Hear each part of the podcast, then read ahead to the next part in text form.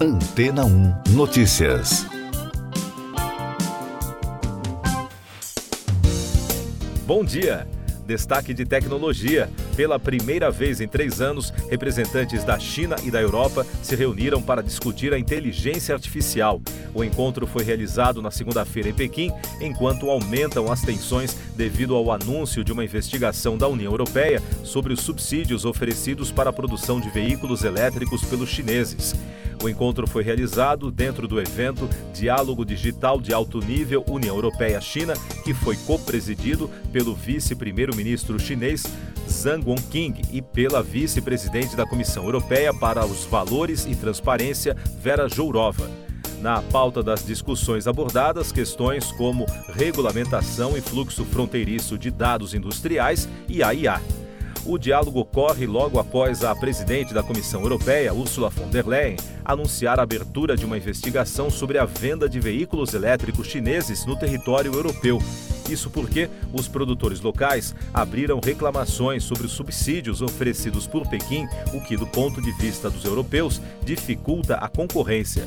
Já do ponto de vista dos chineses, a investigação foi avaliada como um ato protecionista e provocou uma reação do governo chinês, que alertou que a medida poderia prejudicar as relações econômicas entre os dois países.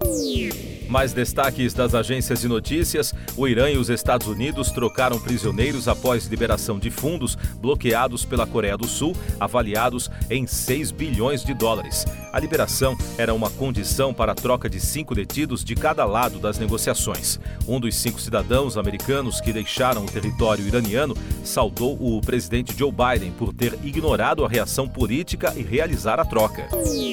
Outro destaque envolvendo o Irã, o chefe da Agência Internacional de Energia Atômica, Rafael Grossi, pediu ao país para reconsiderar sua decisão de retirar a credencial de vários inspetores da agência da Organização das Nações Unidas e afirmou que a falta de cooperação terá sérias consequências. Segundo a agência, a decisão do governo iraniano foi uma resposta ao que o país chamou de politização da AIEA pela qual culpou os Estados Unidos, França, Alemanha e Reino Unido.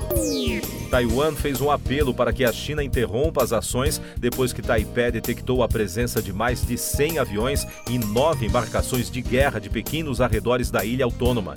De acordo com o um comunicado do Ministério da Defesa, o assédio militar contínuo pode levar a um aumento da tensão e piorar a segurança regional, e exigiu que Pequim interrompa imediatamente tais ações unilaterais destrutivas.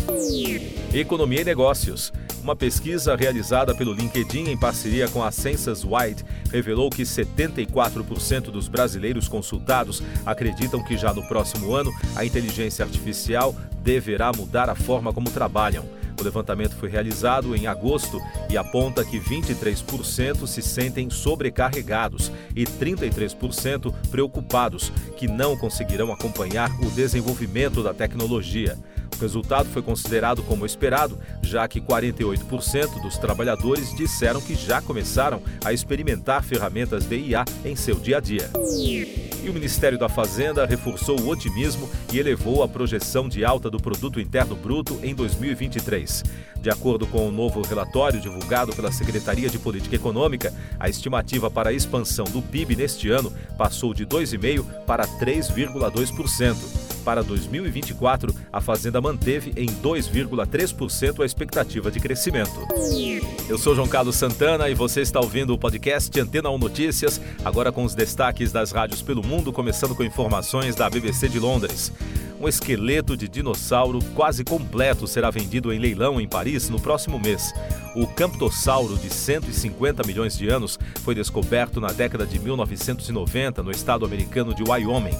Espera-se que seja arrecadado até 1 milhão e 200 mil euros em um evento no Hotel Drouot, em 20 de outubro. Batizado de Barry, em homenagem a Barry James, o paleontólogo que o encontrou, o esqueleto remonta ao final do período Jurássico e mede 2 metros de altura e 5 de comprimento. Da CBC News via BBC, os senadores dos Estados Unidos não precisam mais seguir um código de vestimenta ao votar projetos de lei ou debater na galeria do Senado. Segundo a emissora, há muito tempo que os senadores se vestem de forma mais livre em outras partes do Capitólio. O líder da maioria na casa, Chuck Schumer, confirmou à emissora que os legisladores podem escolher o que vestir no plenário. Já os funcionários e outras pessoas devem continuar a usar roupas sociais no edifício. E os destaques da Fox News dos Estados Unidos. Sheryl Crow disse que sua decisão de mudar de Los Angeles para o Tennessee e adotar um estilo de vida mais country acabou salvando sua vida. A artista de 61 anos, vencedora do Grammy, conversou com seus fãs durante um show no fim de semana em Nova Jersey e explicou que comprou uma fazenda em 2003, duas semanas depois de ser diagnosticada com câncer de mama. Ela afirmou que sair para viver na natureza, longe das câmeras, realmente salvou a sua vida. E a cantora Katy Perry vendeu seu catálogo musical para Litmus Music, uma subsidiária do The Carlyle Group.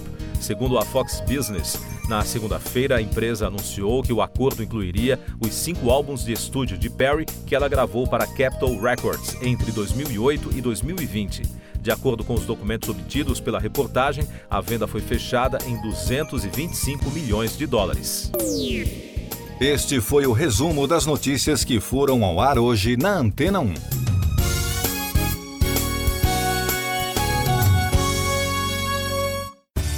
Depois de tanto conteúdo legal, que tal se hidratar com água rocha branca? O consumo regular de água durante o dia traz benefícios para a saúde, como, por exemplo, manter a pele bonita e hidratada. Rocha Branca, da fonte direto para sua casa. Depois de tanto conteúdo legal, que tal se hidratar com água rocha branca? O consumo regular de água durante o dia traz benefícios para a saúde, como, por exemplo, manter a pele bonita e hidratada. Rocha Branca, da fonte direto para sua casa.